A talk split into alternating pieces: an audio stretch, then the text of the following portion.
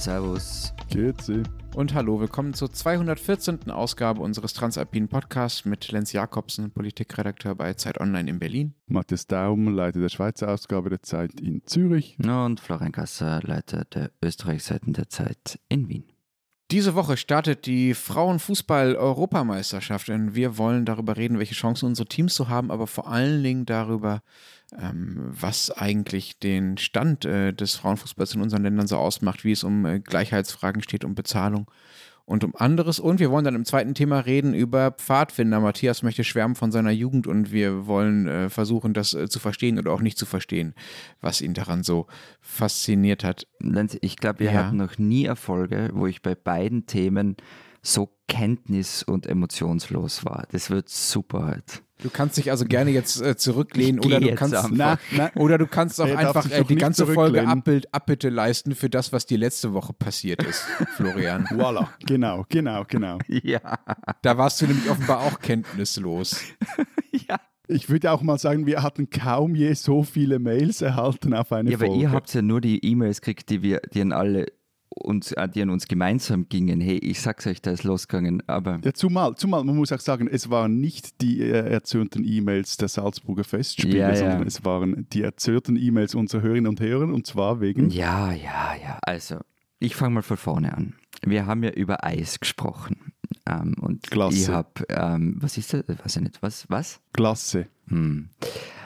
Ja, ich darf jetzt, glaube ich, nichts mehr da dazu sagen. Ich habe ja Jolly und Twinny und anderes Zeugs ähm, erwähnt und irgendwann habe ich wohl auch recht ähm, überzeugend gesagt, dass Langnese auch in Österreich Langnese heißt. Tut's aber nicht. Es heißt natürlich Eskimo. Es hat immer Eskimo geheißen. Darauf haben mir eben unfassbar viele Hörerinnen und Hörer hingewiesen. Ich bin auch mit dem Antworten jetzt irgendwann nicht mehr nachkommen. Es tut mir also leid. Ich bin übrigens sogar auf der Straße drauf angesprochen worden.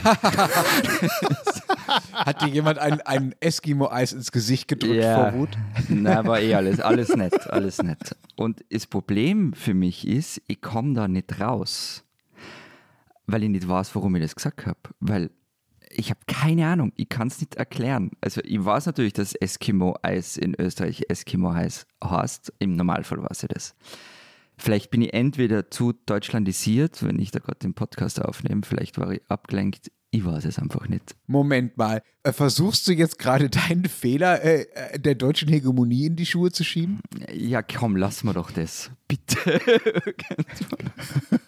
Also dein großdeutsches Unterbewusstsein hat äh, dir Langnese reingeschmuggelt, ja? Daran werde ich dich erinnern. Darf ich, darf ich bitte noch ganz kurz einfach zerknirscht um Vergebung bitten? So. Ich finde, dies, diese, diese Abbitte hat das, das hat schon fast schon Canossa Ja, ja. Niveau. Also Heinrich der Vierte, da, das war ein Dreck dagegen. Tja. Wobei ich mit Erstaunen oder nicht so Erstaunen feststelle, wie politisch unkorrekt diese Glassewelt ist, noch immer ist. Also eben bei uns gibt es diese Winnetou-Stängelglasse, bei euch diese Eskimo-Marke. Und früher, das habe ich auf Bildern von alten Glassetafeln gesehen, gab es wirklich auch noch Glasse, die, deren Namen sehr, sehr, sehr, sehr stark an das N-Wort erinnerten. Ja, Moment, Moment, Moment, aber äh, von wegen Eskimo. Also es gibt eine Eisfirma in Dänemark, die äh, auch äh, Eskimo-Eis hatte und das äh, umbenannt hat. Ja, nicht irgendeine Eisfirma, das ist die Eisfirma. Also Langnese, Eskimo und, und Danke, dass du nochmal Langnese gesagt hast, Florian. Wobei, wobei man auch so mal sagen muss, dass die Dänen halt auch eine etwas nicht unbelastete Beziehung zu Inuits äh, haben, so von wegen Grönland und so. Also, Äh, das stimmt. Also äh, die Inuits haben, äh, gehören nicht zu denen, die äh, besonders viel Schaden genommen hätten, weil sie den Österreichern begegnet wären, sagen wir so. Da gibt es andere. äh, ich, ich such mal. Vielleicht findet sich was.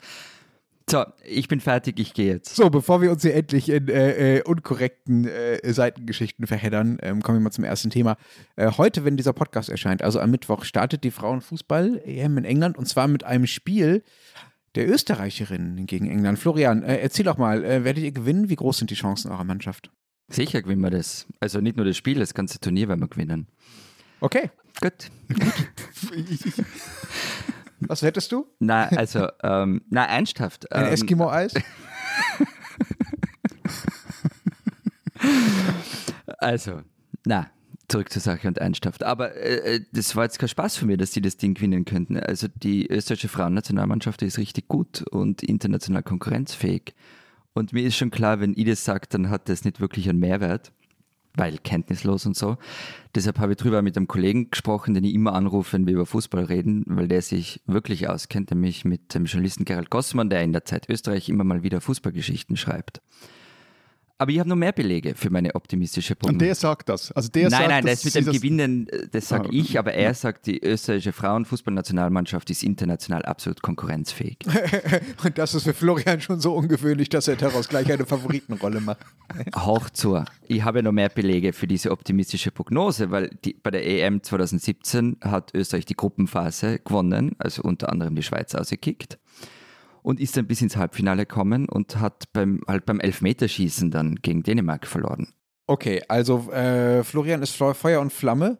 Wie ist das im Rest des Landes so? Kriegt man bei euch vom EM-Start was mit? Also bei uns wird es medial doch recht stark abgedeckt, wird recht stark darüber berichtet, aber die Vorbereitungsspiele, die hm, waren nicht so resultatemäßig eher mäßig. Ihr habt gegen Deutschland verloren unter, unter anderem. Ja, wir haben 0 0-7 gegen Deutschland verloren und 0-4 gegen England.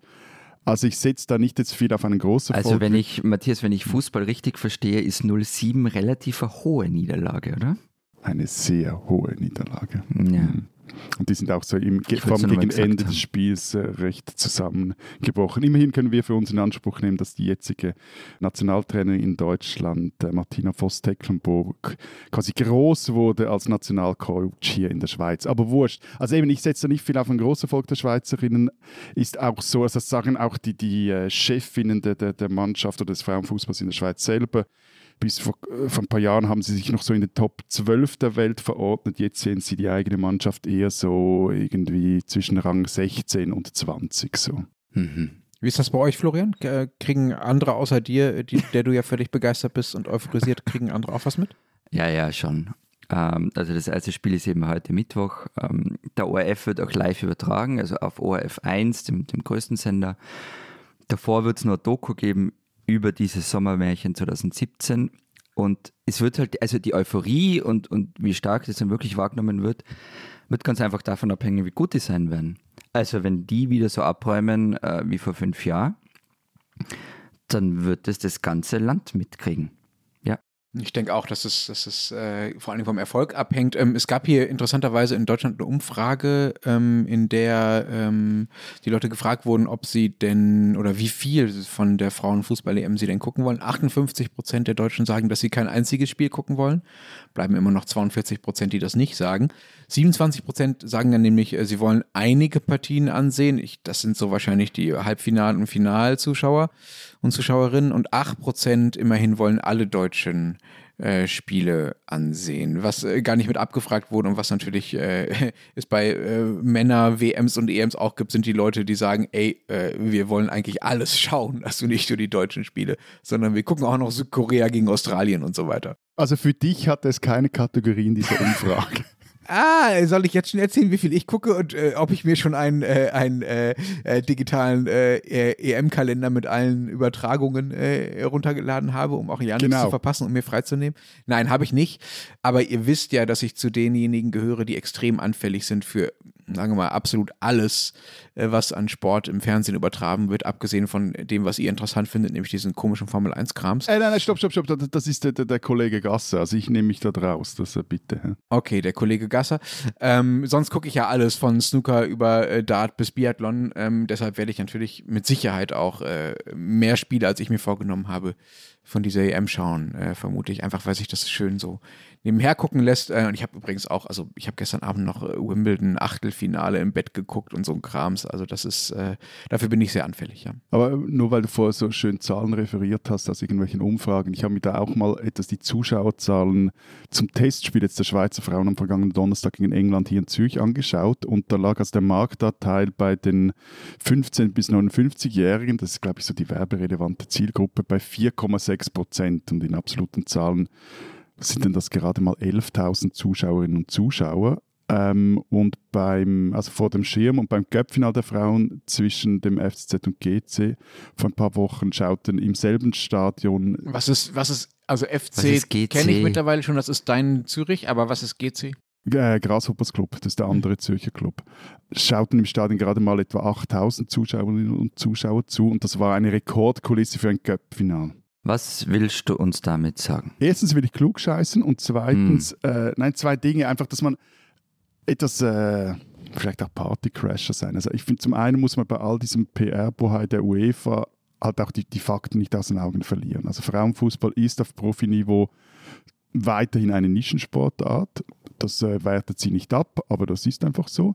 Also auch bei, zum, Beispiel, zum Beispiel bei Spielen der, der Frauenbundesliga in Deutschland, und das ist immerhin eine der besten Ligen der Welt, da kamen in der abgelaufenen Saison etwa 800 Leute pro Spiel im Durchschnitt ins Stadion. 800. Und in der Schweiz dürften es etwa 250 gewesen sein.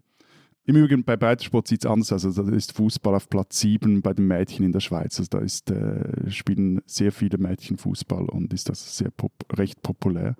Oder auch wenn man die, dann die, die, die, ganzen äh, Zahlen, also wenn es ums Geld geht, anschaut. Also UEFA verdient, glaube ich, verdiente mit der letzten Männer-EM fast 2 Milliarden Euro. Und die Euro der Frauen war aber bis jetzt immer defizitär, musste auch subventioniert werden, wie sämtlichen, sämtliche Nachwuchsturniere.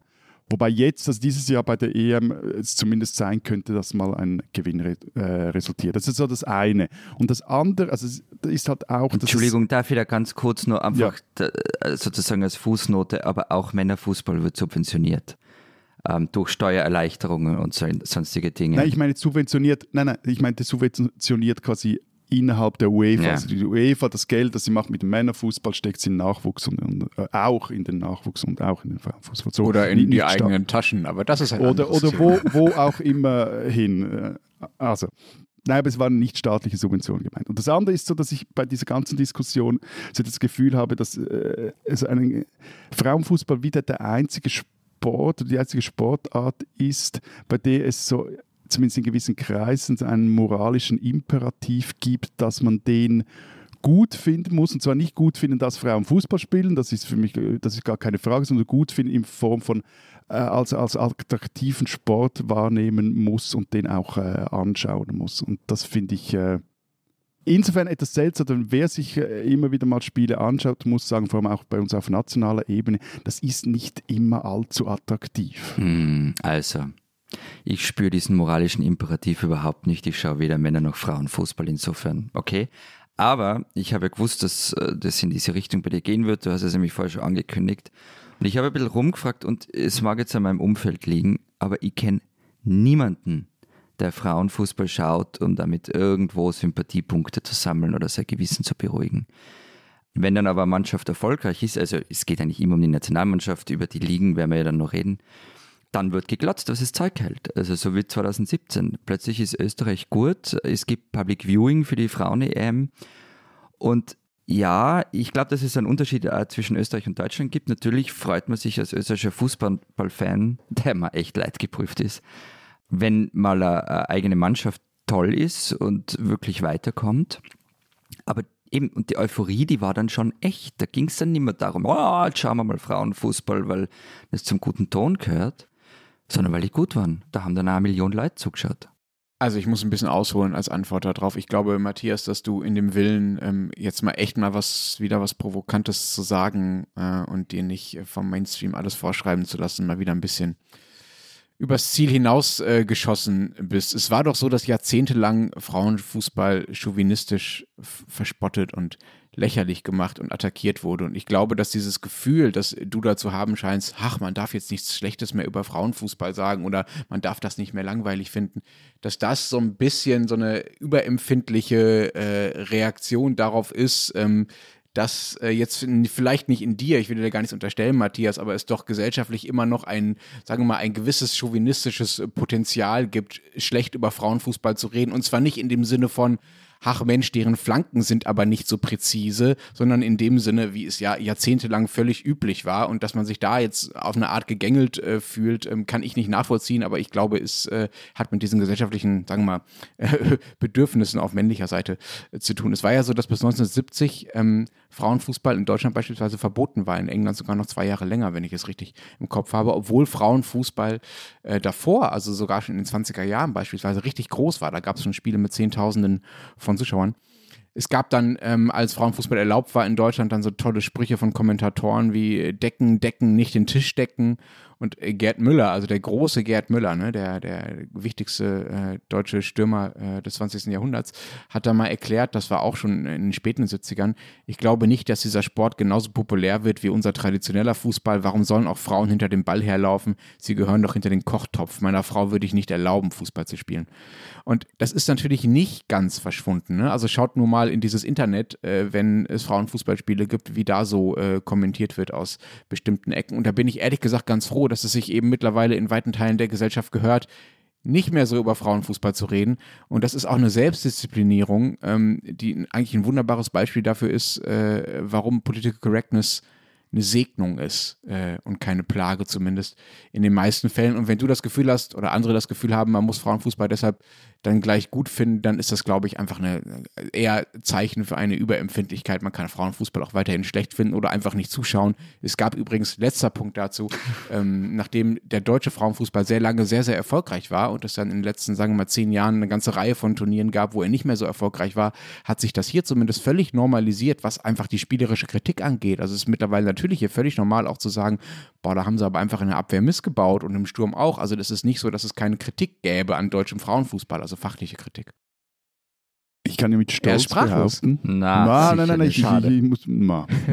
nein, aber ich kann ja mit Stolz behaupten, dass ich der Einzige in dieser Runde bin, der sich schon mal wissenschaftlich mit Frauenfußball auseinandergesetzt hat, nämlich an der Uni in einer historischen Seminararbeit. Also du referierst jetzt den Forschungsstand deiner Studienzeit, wir sind jetzt also ähm, 19, im Jahr 1999. So Nein, es war im Jahr 2002 im Vorfeld ja, ja, der. WM in Japan und Südkorea. Auf jeden Fall kannst du mich mit all diesen Kochtopf-Metaphern oder den, äh, es gibt ja auch die absurden anatomischen Begründungen, wieso Fußballspielen für Frauen schädlich sein soll. Also mit dem kannst du mich nicht schrecken, lieber Lenz. Und, äh, aber eben um all das, dieses chauvinistische Gerüsselzeugs, darum geht es meines Erachtens auch nicht, oder geht es vor allem nicht äh, bei diesem Punkt, den ich machen will, wobei du recht hast, dass es diese es ist nicht eine Grundstimmung, aber dass diese Meinung immer noch äh, äh, präsent ist, dass die immer wieder auch geäußert wird in äh, mehr oder weniger aufgeklärten Runden und da sind wir uns völlig einig, das ist einfach, das ist einfach Quatsch. Also wie auch die Diskussion Quatsch ist, dass es die eigentlich ja gar nicht mehr gibt, ob jetzt Frauen Tennis spielen können, sollen, dürfen oder Skirennen fahren oder weiß Gott was etc. Aber was ich mich ernsthaft frage, wo ich es eben finde, da wird es auch interessant und es geht, glaube ich, mir mehr auch irgendwie um, um eine gewisse Differenzierung und so eine äh, und an ein genaues Hinschauen auch bei diesem Boom, den der Frauenfußball jetzt auch erlebt, aber halt auch teilweise medial zum, zum Hype gemacht wird. So. Also was, was ich mich ernsthaft frage, wieso ist zum Beispiel jetzt, wenn ich Sport am Fernsehen schaue, wieso ist völlig wurscht ist, also mir geht es so, ob ich jetzt Frauen oder Männer zuschaue, zum Beispiel beim Skifahren. Und beim, beim Skifahren ist zum Beispiel auch so, dass in den vergangenen, glaube ich, etwa fünf oder sechs Jahren jeweils die beste Frau mehr verdiente an Preisgeld als der beste Mann. Ähnliches gilt beim Tennis. Also zum Beispiel ist Serena Williams vermutlich global gesehen die größere Figur als ein Novak Djokovic und vermutlich auch als ein Nadal. Bei Federer bin ich nicht ganz sicher. So. Und ähm, ich mich gleichzeitig dann auch frage, wieso zum Beispiel das US Open Equal Pay, da kommen wir ja später auch bereits 1973 ein, äh, eingeführt hat. Also, also, wieso ist das so? Fehlt es nur am Geld jetzt beim, beim Fußball? Fehlt es an der Infrastruktur? Oder bietet das Spiel halt den Zuschauerinnen und Zuschauern zu wenig? Wobei jetzt hier auch wiederum interessant ist, beim, beim, vorhin habe ich ja dieses Länderspiel gegen England erwähnt, der Schweiz. Eben 11.000 Fernsehzuschauerinnen und Zuschauer, das ist wirklich sehr wenig. Gleichzeitig waren aber ebenso viele Zuschauerinnen und Zuschauer im Stadion, also gut 10.000, auch eine Rekordkulisse. Also vielleicht ist es auch ein, ein Sport, der irgendwie anders konsumiert wird und, und dann auch anders funktioniert. Oder dann noch eine letzte Frage, also versuchen die Fußballfunktionäre, da wären wir jetzt bei den Gerd Müller-Showies, versuchen die äh, halt den Frauenfußball national wie international künstlich klein zu halten. Ich habe natürlich keine Ahnung, aber ich glaube, der letzte Punkt, ähm, das, das hat schon was. Also ich kann es jetzt nur für Österreich sagen, der ÖFB fördert Frauenfußball seit einigen Jahren, aber nur die Spitze. Also alles, was drunter ist, ähm, wird nach wie vor sehr stiefmütterlich behandelt. Es ist ja zum Beispiel deshalb kein Wunder, dass die meisten Spielerinnen der Nationalmannschaft Legionärinnen sind. Also die spielen in den großen Ligen in Deutschland und England zum Beispiel. Und in Österreich selber ist man einfach nicht weit kommen damit. Also Rapid, falls ihr das kennt, Rapid Wien, diese legendäre Mannschaft, die hat gerade erst jetzt vor wenigen Wochen, glaube ich, beschlossen, dass sie jetzt mal ein Konzept für eine Frauenmannschaft aufstellen wollen bis 2024. Da gab es keine Frauen bislang. Red Bull Salzburg hat einfach auch keine Frauenmannschaft. Und sonst sind die halt total so im, im Schatten der anderen. Also sie dürfen zum Beispiel in, in, bei den meisten Vereinen ähm, die Infrastruktur der Männer nicht mitbenutzen. Ja. Sie müssen fürs. Ja? Nein, nein, nein, nein. Sorry, ich will nachher da noch einen Punkt dazu machen. Also sie dürfen die Infrastruktur der Männer nicht mitbenutzen. Sie müssen fürs Training ähm, auf irgendwelche Dorfrasen aus, ausweichen. Ähm, es gibt auch Ausnahmen, das ist St. Pölten, also die haben auch so, so ein eigenes Nachwuchszentrum und Leistungszentrum für Frauenfußball, aber das sind, glaube ich, die einzigen.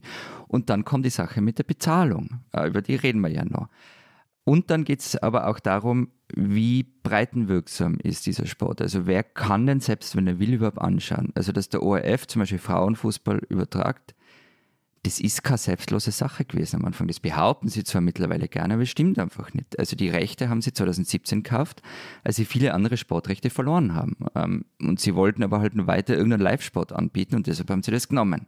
Sind sie halt sehr froh drum. Und die Ligaspiele aber, da haben sie die Rechte auch, die werden dann immer in ORF 1 ausgestrahlt, sondern in, im Spartensender ORF Sport irgendwie am Samstag um die Mittagszeit. Also man das da nicht viel zuschauen, Überraschung. Aber sie werden ausgestrahlt. Also sie werden ausgestrahlt. Das, das ist schon. in ja, Deutschland ja. nicht selbstverständlich. Ja. Hm. Aber zwei Dinge dazu. Also zum einen finde ich es äh, überraschend, dass Red Bull keine Frauenmannschaft hat.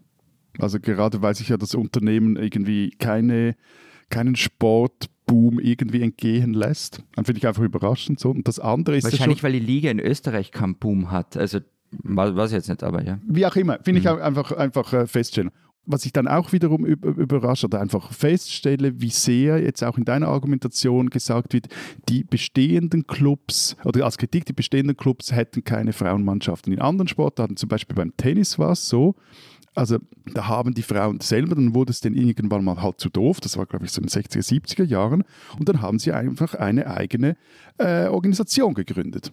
Also dann haben sie halt irgendwann äh, daraus ging dann die WTA hervor. Und das sind ja jetzt auch im Tennis gibt es ATP, das ist äh, das Männertournament und, und die, das Frauentournament. Und dort, wenn du jetzt diesen Sport ich erwähnt hast, weil dort eben dieses Equal Pay sehr früh eingeführt wurde, weil auch die, die, die globalen Stars es schon sehr früh, also Stars, also weiblichen Stars es schon sehr früh gab, dort war es auch sehr, waren auch sehr stark auch die Frauen selber, also war es so Hilfe zur Selbsthilfe äh, oder Selbsthilfe, die sie da gemacht haben und sich das Ding halt selber aufgebaut haben. Ja, also nur mal ganz kurz, also das ist ja nicht so, dass es das beim Fußball nicht gäbe. Also die meisten oder viele äh, Frauen-Fußball-Bundesliga-Vereine sind eben nicht irgendwelche äh, paternalistisch gegründeten Beiboote von großen Männervereinen, sondern sind, äh, was ich, Turbine Potsdam beispielsweise, ja, ich weiß gar nicht, ob die überhaupt eine Männerabteilung haben, so einer der ersten großen äh, Frauenfußballvereine hier in Deutschland, so ähm, FFC Frankfurt. Also es gibt ganz, ganz viele Vereine, äh, wo natürlich die Frauen das einfach sozusagen gemacht haben, ja, und äh, nicht darauf gewartet haben, dass irgendjemand ihnen das nicht gibt, so. Dass das dann unter, trotzdem unter dem Dach des DFB stattfindet in Deutschland, muss ja nicht per se schlecht sein, aber da kommen wir ja gleich noch zu, was das in diesen Männerstrukturen, wie die mit den Frauen umgehen. Lass uns doch vielleicht noch eine Sache vorher klären. Was ist das denn überhaupt für ein Betrieb bei euch? Ist das ein Profibetrieb? Also gibt es in euren Ligen, Frauenfußballligen, gibt es da äh, Profifußballerinnen, die davon leben können? Nicht wirklich. Also was die Liga jetzt hat, und das ist auch relativ neu, ist, dass sie einen Titelsponsor hat, einen großen französischen Versicherungskonzern. Und die meisten Spielerinnen verdienen aber, wenn sie überhaupt was verdienen, mit dem Fußball so zwischen 800 und 1200 Franken im Monat.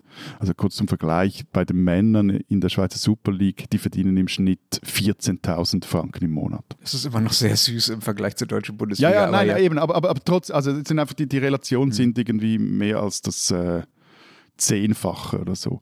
Und aber auch hier, also wer es zu etwas bringen will, nicht nur der geht nach Deutschland, sondern halt auch die geht nach Deutschland äh, oder vielleicht in die französische Liga, in der englische Liga. Deutschland verdienen Frauen, glaube ich, im Schnitt irgendwas so um 45.000 Franken im Jahr, was immer noch sehr wenig ist. Und interessant ist auch, dass die vermutlich bestverdienende Schweizer Fußballerin Alicia Lehmann, die, die macht ihr Geld nicht auf dem Platz, sondern daneben, nämlich als Instagram-Influencerin.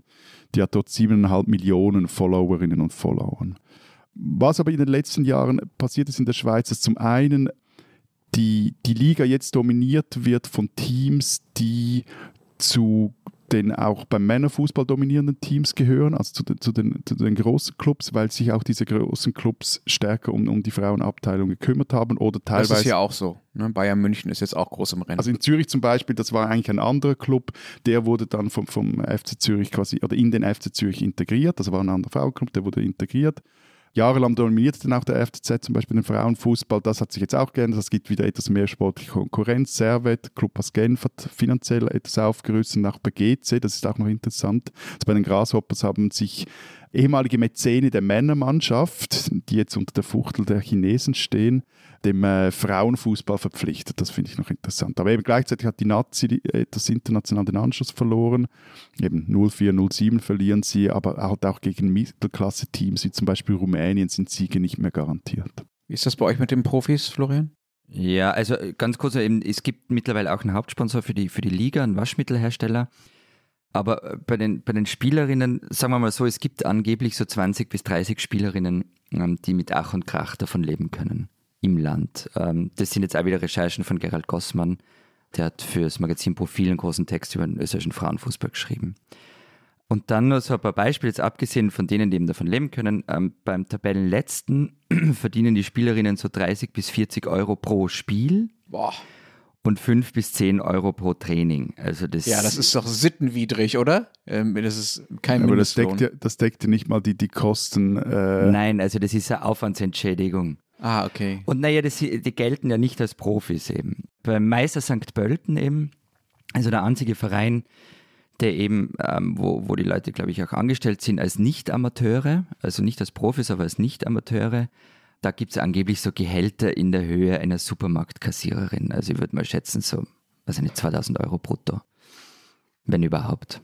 Ja, das ist in Deutschland schon mehr. Ne? Das hatte Matthias ja schon an, angedeutet. Ich habe Zahlen aus dem Jahr 2018 gefunden. Da verdienten die Spielerinnen der ersten Bundesliga im Schnitt 3000, äh, 43.000 Euro brutto im Jahr, also schon deutlich mehr als eine Kassiererin. Ähm, und das ist natürlich auch nur der Schnitt. Also die Spitzenverdienerinnen ähm, verdienen natürlich mehr. Man kann davon also schon leben und in anderen Ligen sind die Gehälter dann einfach noch ein bisschen höher. Ne? Also in Frankreich sind es so 45, waren es 2018 schon 45.000 Euro oder noch ein bisschen mehr äh, brutto im Jahr. Und Jennifer Marojan, äh, eine der besten deutschen Spielerinnen, die damals äh, in Lyon spielte, hm, hat äh, damals, also 2018, schon so 300.000 Euro im Jahr verdient. Das sind schon, sind schon ordentliche äh, Beträge. Ähm, was allerdings passiert ist, dass ähm, der deutsche Fußball so ein bisschen, deutsche Frauenfußball so ein bisschen seine, seinen, ja, seinen Status verliert. Also Deutschland war, ich habe das ja schon oft äh, gesagt, äh, über viele, viele Jahre auch äh, einfach die beste Profi- oder die beste Frauenfußballliga äh, der Welt. Es gab eine Zeit, so vor 20, 30 Jahren, in der es völlig selbstverständlich war, dass Deutschland einfach EM- und WM-Turniere halt gewonnen hat, weil sie einfach mit Abstand die Besten waren. So, das hat sich geändert und nicht nur auf Nationalmannschaftsniveau, wo wirklich völlig unklar ist, wie weit die bei dieser EM kommen, sondern auch auf Vereinsniveau. Also es sind mittlerweile die großen Vereine aus dem Ausland, die da den Ton angeben. Also Lyon zum Beispiel, wo Marojan gespielt hat, oder auch der FC äh, Barcelona. Und ähm, da schaut man schon ein bisschen äh, neidisch äh, drauf, weil einfach diese Großclubs von Bayern München, habe ich ja schon erzählt, einfach mittlerweile verstanden haben, dass das sich für die sowohl ähm, ökonomisch als auch dann vor allen Dingen fürs Image total lohnt, äh, Frauenfußball äh, mitzumachen. Ich weiß, ich mache mich jetzt, unbeliebt, wenn ich da nochmals auf diesen Punkt so rum, nicht gerade hacke, aber insistiere.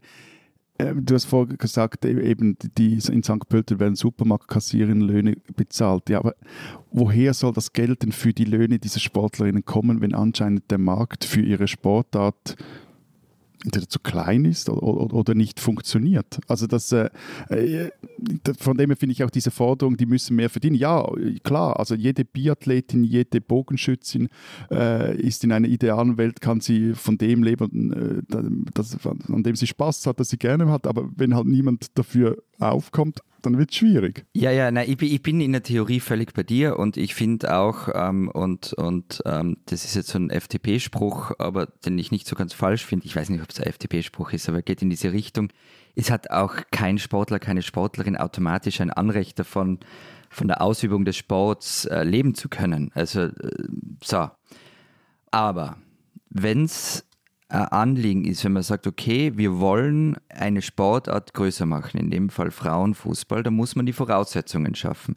Und das, was du dann vorher gemeint hast, dass eben die großen Clubs, also Beiboote und so weiter, es funktioniert ja dann mit den großen Clubs. Die haben die Infrastruktur, die haben die Aufmerksamkeit. Und man muss eben diese Voraussetzungen schaffen, indem, man, indem das Ganze unterstützt wird. Also das würde dann im Fußball heißen, Frauenfußball muss subventioniert werden von großen Vereinen, vom Staat, von, vom Verband, von wem auch immer.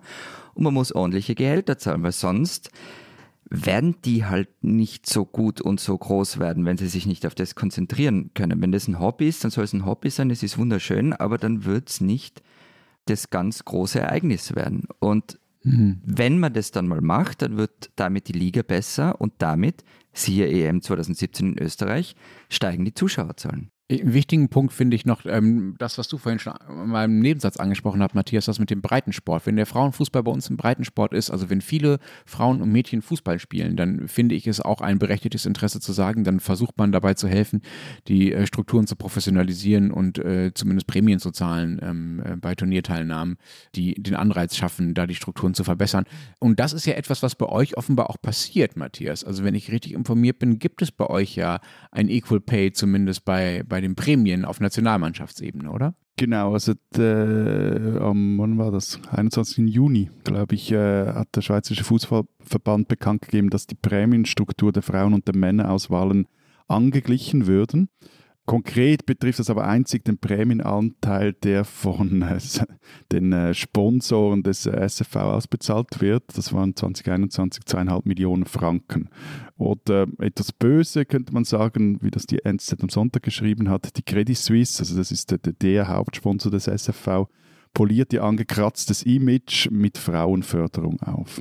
Aber zweieinhalb Millionen Franken für Frauenfußball als Prämie ist doch, ist doch ordentlich. Also finde ich jetzt erst. Zweieinhalb Millionen Franken für eine Großbank, das ist. Äh, ja, gut, aber es ist, äh, ich mach's jetzt mal platt, ist mir doch erstmal egal, wo das Geld herkommt. Also solange es aus einigermaßen sauberen äh, Quellen kommt. Ähm, Sponsoring ist doch nichts Unnormales, ist doch völlig normal im, im Sport. Also dann doch ist es doch eher was Schönes, wenn das Sponsoring mal für sowas ausgegeben wird und nicht irgendwie für tolle Banner oder VIP-Lounges oder so. Weißt was ich schön finde, dass du, glaube ich, zum ersten Mal in diesem Podcast Geld einer Großbank als sauber bezeichnet hast, aber das ist ein anderes Thema. Nein, überhaupt nichts ist schlimm dran, aber man muss halt einfach auch hier die Relation bewahren nicht einen PR-Stand auf dem Leim kriechen.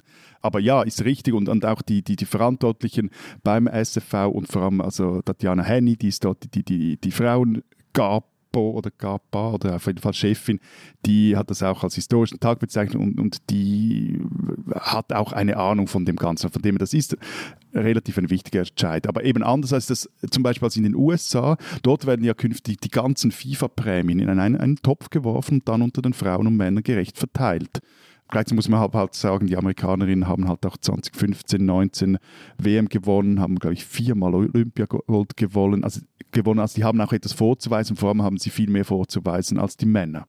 Und Frauenfußball hat in den USA ein recht großes Fernsehpublikum und sie haben eine, eine recht große Profiliga. Ja, ich glaube auch, man muss das auseinanderhalten. Wir haben jetzt, glaube ich, oft genug, äh, haben hier jetzt drei Männer gesagt, dass es kein Recht gibt, äh, irgendwie besonders viel Geld zu verdienen, wenn es dafür keinen Markt gibt. Alles klar.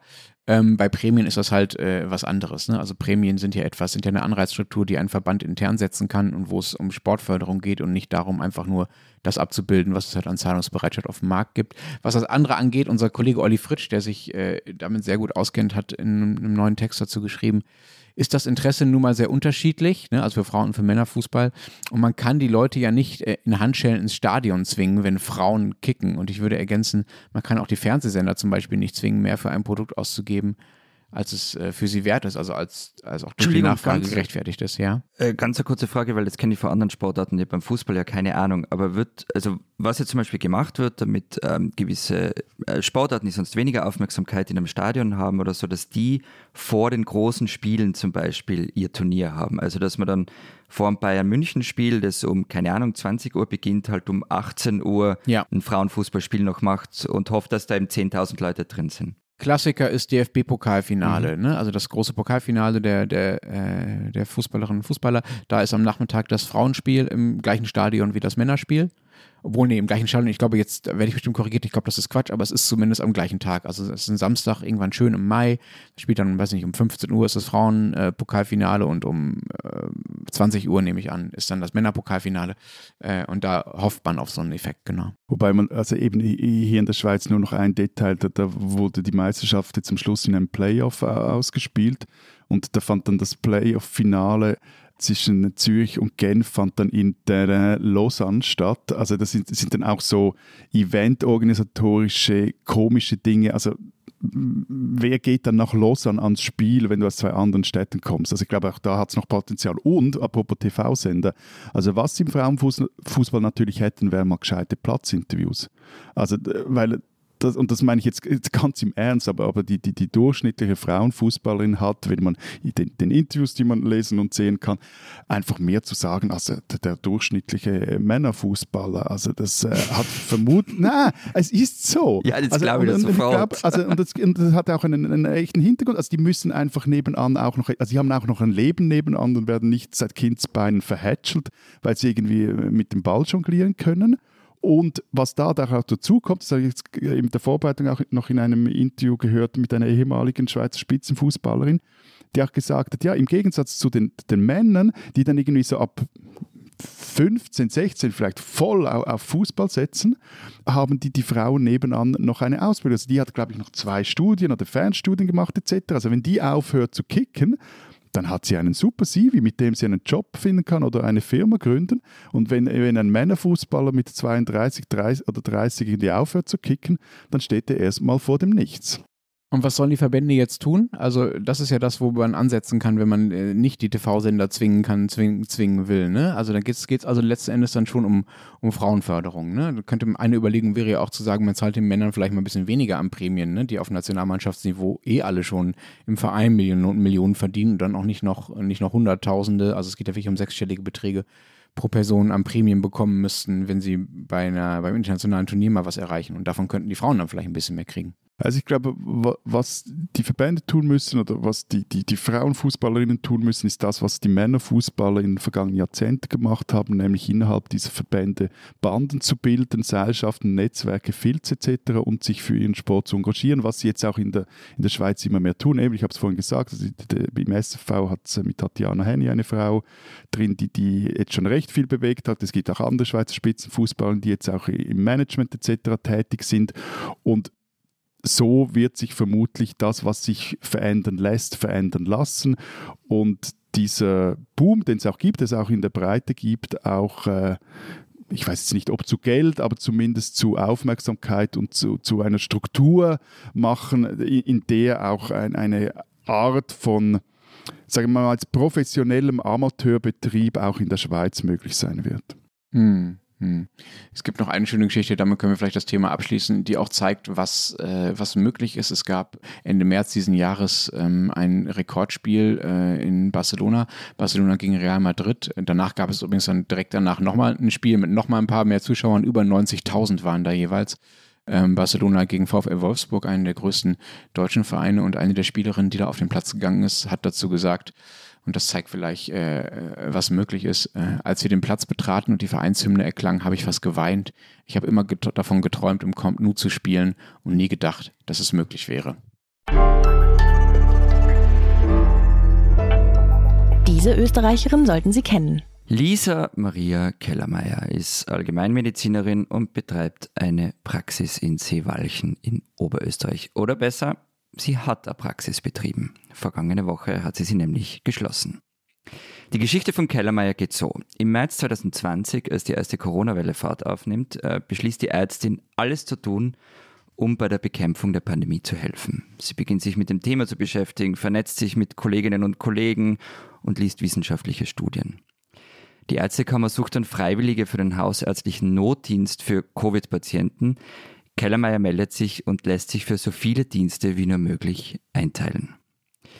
Ihre Erfahrungen beginnt sie dann auf Twitter zu teilen. Sie schreibt über medizinische Engpässe und kritisiert das Pandemie-Management der Politik. Sie tritt dann bald in Medien auf, schreibt Kommentare und ist im Fernsehen.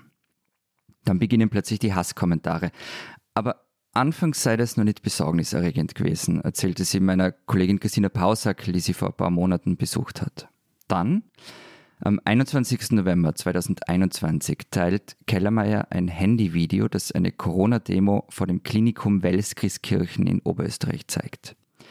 Die Impfgegner protestieren direkt vor den Eingängen des Spitals. Kellermeier schreibt dazu, eine Demo der Verschwörungstheoretiker verlässt den Pfad unter den Augen von Behörden und blockiert sowohl den Haupteingang zum Klinikum als auch die Rettungsausfahrt des Roten Kreuzes. Der Tweet, der viral geht, wird nun zum Problem. Die Polizei stellt sie als Lügnerin dar, es sei nichts blockiert worden. Das stimmt, aber nur im juristischen Sinn, die Zugänge waren trotzdem gestört worden. Von nun an bekommt Kellermeier auch Morddrohungen. Ich werde dich hinrichten, schreibt einer. Die Ermittlungen ergeben nichts. Es folgen wie viele weitere Nachrichten. Sie lesen sich wirklich brutal. Die Drohungen wirken so, als wolle man in ihrer Ordination ein Massaker anrichten. Kellermeier übernachtet fortan in ihrer Ordination. Sie engagiert einen privaten Sicherheitsdienst. Polizeischutz für ihre Praxis gab es keine. Der Ort wurde nur, Zitat, stark bestreift und es wurde weiter ermittelt. Vergangene Woche schrieb Kellermeier, sie müsse ihre Praxis schließen. Die Kosten für die Sicherheit seien zu hoch. 100.000 Euro habe sie bereits dafür ausgegeben und sie sagt, bis ein Weg gefunden ist, die Ordination sinnvoll und sicher weiterführen zu können, werden die Sicherheitstüren der Ordination geschlossen bleiben. Und die Reaktion der Polizei? Die hat in einer ersten Meldung davon gesprochen, die Ärztin habe eine Mitschuld an den Drohungen, weil sie in die Öffentlichkeit gedrängt habe und so Zitat, ihr persönliches Fortkommen befördern wolle. Derzeit sieht man übrigens auch keine Bedrohungslage. Eine deutsche Hackerin hat sich nun auf die Fährte jener gemacht, die die Drohungen versandt haben und offenbar bereits eine Spur sie hat. So schaut es aus, in wenigen Tagen mehr erreicht als die österreichische Polizei in vielen Monaten. Vielleicht kann Lisa Maria Kellermeier ja bald wieder ihre Ordination aufsperren. Sie ist aber auf alle Fälle Österreicherin, die man kennen muss.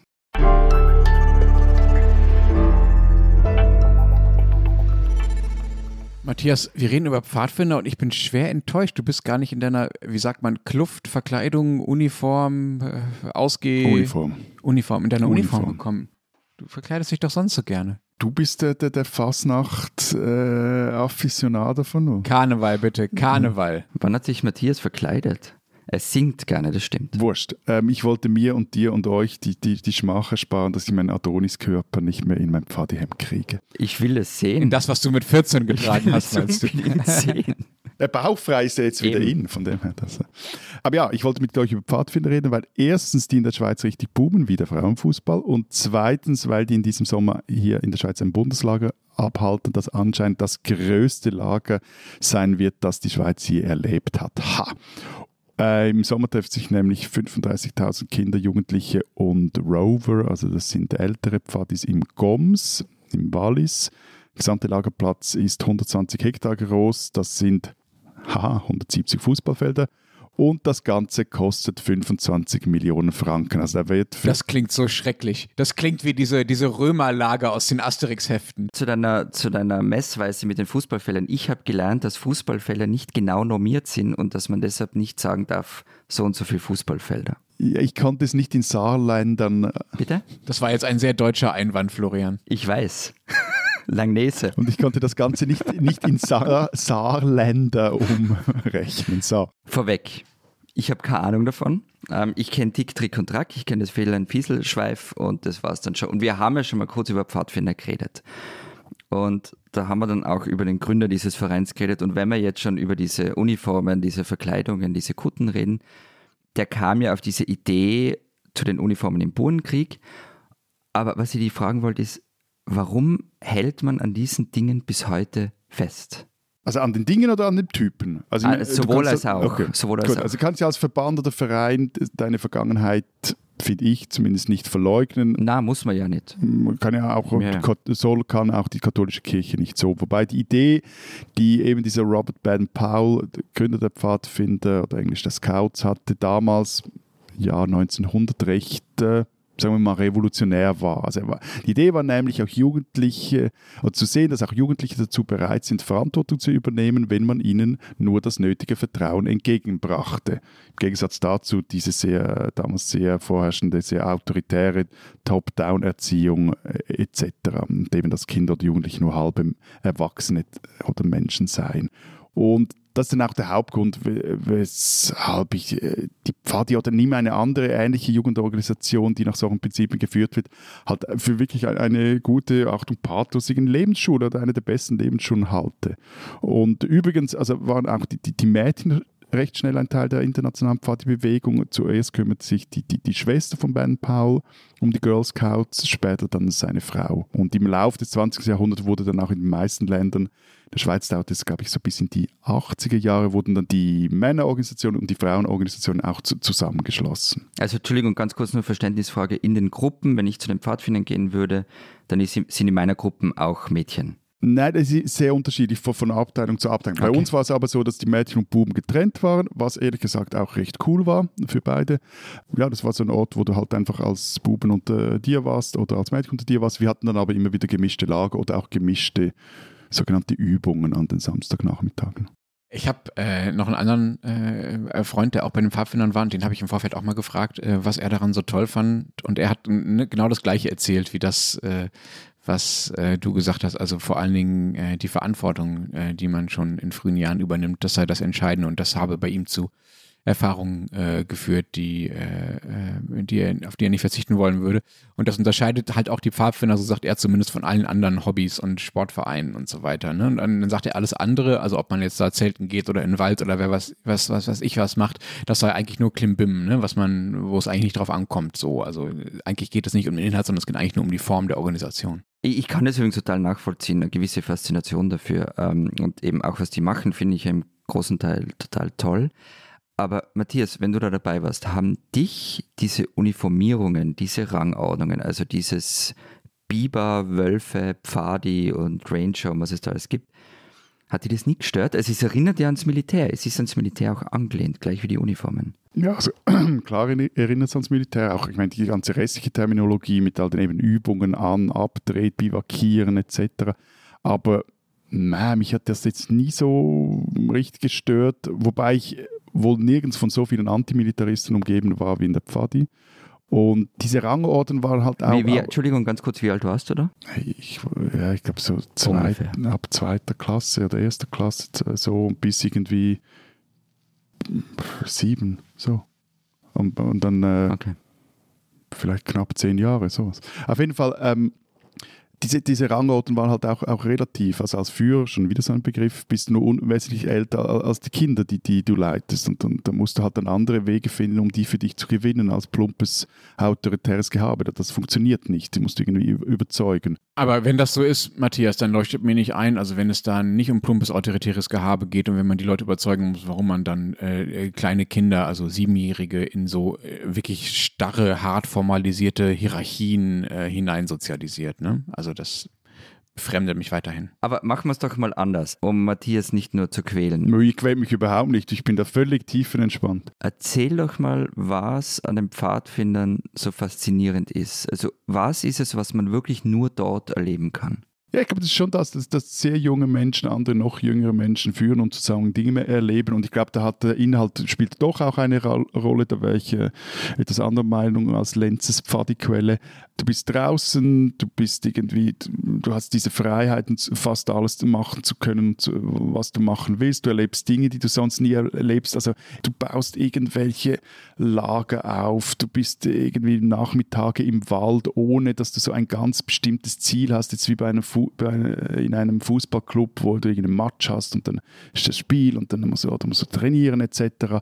Oder auch in den Lagern gab es jeweils äh, sogenannte Hikes, also musst du in kleinen Gruppen irgendwie ein, ein, zwei Tage aus oder einmal übernachten irgendwo außerhalb des Lagers und da mag ich mich noch erinnern, da haben wir einfach beim beim Hotel National, ist ein Luxushotel in Luzern, mal angeklopft. Wir seien da von der Pfadi und, bräuchten eine Übernachtung. Das Ziel sei, möglichst luxuriös zu übernachten. Und da haben wir da in einer Suite übernachtet. Für dreimal nichts. Und, und solche Dinge, das ist, das ist extrem. Also das, das Tolle am in der Natur umsonst übernachten war für dich, als du dann mal ein Fünf-Sterne-Hotel übernachtet Nein, nein das, das Tolle ist irgendwie Dinge zu tun in der Gruppe, Dinge zu tun, sozialisiert zu werden mit, mit Leuten, die irgendwie ein gemeinsames Interesse haben, doch sehr, sehr unterschiedlich sind. Wobei man sagen muss, also zum Beispiel, das sagen jetzt auch die, die, die, die Oberstpfade jetzt hier in der Schweiz, also die, die Durchmischung ist, ist so, so mäßig, also die ganzen äh, Kinder mit äh, Migrationsgeschichte, die sind in, in der Pfade bis heute krass untervertreten. Also ich weiß jetzt, woher deine Obsession für Hotels kommt und warum es immer eine Woche dauert, bis wenn wir beide irgendwo hinfahren, bis wir da ein Hotel gefunden und gebucht haben. Aber sag doch mal, was hast du für die davon mitgenommen? Ja, also eben etwas pathetisch gesagt, Verantwortung und Solidarität. Du weißt, dass es zu pathetisch ist und man ja, ja, nicht reicht, aber, es stimmt, aber, aber, es stimmt am Schluss. Also wenn du als Jugendlicher oder als halb so zwischen Kind und Jugendliche in 50 Kilometer in der Nacht gelaufen, also laufen irgendwie, ich sage jetzt marschiert bist, das marschiert im Sinne von gewandert bist, irgendwie, das sind Dinge, die dich irgendwie prägen. Oder wenn du dann als Jugendlicher mal ein Sommerlager mitorganisiert hast, dann ist das etwas, wenn du die Eltern davon überzeugen musst, dir ihr Kind anzuvertrauen, wohlwissend, dass du Dinge machen wirst, die wirklich gefährlich sein können, also Seilbrücken bauen, Holzdöber bauen, eben nachts durch die Wälder strielen. Also die, ich habe in einem Artikel jetzt äh, im Vorfeld dieses Bundeslagers ein, äh, ein Zitat der obersten Pfarrerin der Schweiz, Barbara Blanc, gelesen, die, die sagte, Zitat, wer seine Kinder kontrollieren möchte und kein Vertrauen in andere hat, schickt sie selten zu uns. Ja, das ist die tolle Seite. Ähm, ich will auch nicht sagen, dass ich das nicht nachvollziehen kann. Ähm, nur gibt es ähm, gerade, äh, was dieses ähm, Jugendliche betreuen, andere Jugendliche und anvertrauen, ne? das kann ja auch mal nach hinten losgehen. Es gibt immer wieder Berichte über so äh, quälerische Rituale bei Pfadfindern, äh, zumindest in Deutschland, Flöcken äh, heißt das wohl, korrigiere mich, wenn das falsch, äh, wenn das falsch ist, äh, wo äh, Kinder, die irgendwas angestellt haben, äh, die nicht gehorsam waren, so an so vier Pfählen festgebunden werden, sei es auf Tische oder sei es auf dem Boden. Die werden dann nicht, natürlich nicht wirklich gefoltert, aber natürlich ist es für sie eine quälende Situation, irgendwo festgebunden zu werden und nicht zu wissen, was mit ihnen passiert. Ich will gar nicht sagen, dass das ein chronisches, riesiges Problem bei den Pfadfindern ist, aber offenbar gibt es das immer mal wieder. Gab es das früher vielleicht sogar auch mehr als heute. Hast du sowas mal mitbekommen und ist das nicht, sagen wir mal, die, die, die logische, äh, naheliegende Gefahr bei dieser Art von Organisation, wo es, äh, die ja letztlich auch Autoritätsexperimente sind, wie du es ja selber beschrieben hast? Also ich würde jetzt mal so sagen, also einerseits, ich würde noch weitergehen, die, die Gefahr von Unfällen zum Beispiel, die besteht immer. Also das, äh, das ist so, ist geschehen. Ja, okay, das ist aber keine Antwort auf die Frage. Klar, es kann immer was passieren. Aber das ist bei ja. jedem Schulausflug so, nicht? Aber ich habe ja explizit danach gefragt, also was äh, an, von den Risiken und die Gefahren, die, da, die davon ausgehen, dass äh, sozusagen äh, Leute da auch in Verantwortung kommen, die das eben nicht schon seit 20 Jahren machen, ja? Also die vielleicht auch, auch Probleme mit ihrer eigenen Autorität haben, die vielleicht auch falsch ausleben. Ja, klar. Also ich meine, das ist ja auch, also das habe ich auch selber erlebt. Du musst ja da irgendwie versuchen, irgendwie deine, deine Linie zu oder Linie zu finden oder irgendwie da reinzuwachsen. Wie, wie, eben, wie führst du so eine Gruppe? Das machst du meistens nicht allein, das machst du teilweise auch mit Eltern zusammen. Und klar gehen da Dinge äh, schief. Ich mag mich noch erinnern, dass bei mir mal ein, ein Kind irgendwo runtergestürzt ist, weil, weil wir und, und das war so halb Unfall, halb irgendwie rumgeblödel und dann merkst du, scheiße, irgendwie, okay, jetzt ist nichts passiert, aber wir hatten irgendwie auch, auch Glück gehabt, aber ich glaube, so diese, also diese Art, und klar, es gibt auch diese Nachtübungen, die vielleicht, wo man mal übertreibt. Aber hm? Matthias, Was? danach frage ich nicht. Ich frage nach Machtmissbrauch.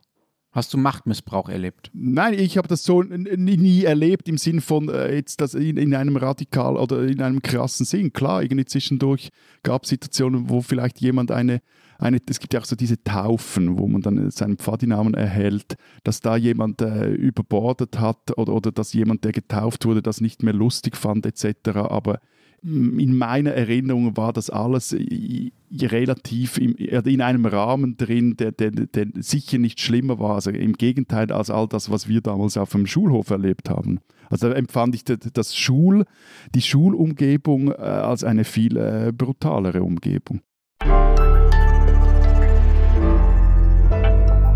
Die spinnen, die Schweizer. Die Schweizerinnen und Schweizer, lieber Matthias, äh, belächeln uns äh, Deutsche ja gerne äh, für unsere Pannenbahn, das in den meisten Fällen auch zu Recht. Wir andersrum ähm, beneiden die Schweizer und Schweizerinnen immer dafür, dass bei euch da so viel, zumindest so viel besser, fast immer tatsächlich planmäßig, wenn auch vielleicht nicht auf japanischem Niveau funktioniert. So, da sind die Verhältnisse also eigentlich klar und jetzt passiert Folgendes. Die SBB haben die falschen Züge gekauft. Die neuen Doppelstockbahnen, also wo man oben und unten sitzen kann, man kennt das, die auf den Paradestrecken des Landes, also auch zwischen den großen Städten äh, verkehren sollten, funktionieren offenbar nicht richtig. Mit einer neuartigen Wank Kompensation sollten sie so schnell durch äh, die kurvigen Strecken des Landes flitzen können, dass milliardenteure Neubaustrecken obsolet geworden wären und man trotzdem die Reisezeit massiv hätte schrumpfen können zwischen den wichtigsten äh, Zielen auf den wichtigsten Strecken in der Schweiz. Dazu kommt es nun aber nicht. Die Schütteldostos, wie die Züge auch genannt werden, werden nie so schnell wie geplant um die Kurven kommen. Der Fahrkomfort ist zu schlecht, heißt das dann in der Sprache der SBB, will heißen, den Passagieren und Passagierinnen und den Schaffnern und Schaffnerinnen wird halt einfach schlecht, wenn sie da drin sitzen. Auf dem Papier konnte der Dosto fast alles, was im Schweizer Bahnnetz wünschbar ist. Also nicht nur konnte er äh, sich schön in die Kurve legen angeblich, sondern er sollte auch schnell beschleunigen können, energieeffizient sein, mehr Passagiere transportieren und das bis ins benachbarte Ausland. Auch daraus wird nun nichts. Statt bis nach München fahren die neuen Züge nämlich gerade mal nach Konstanz. Dafür hätte man sich die teure Spezialentwicklung und die jahrelangen Verspätungen, die es deshalb gab, tatsächlich ersparen können. Liebe Schweizerinnen, liebe Schweizer, liebe SBB, ich sage das als deutscher Bahnfahrer mit etwas Genugtuung, aber auch mit etwas Trauer. Ihr spinnt offenbar leider auch.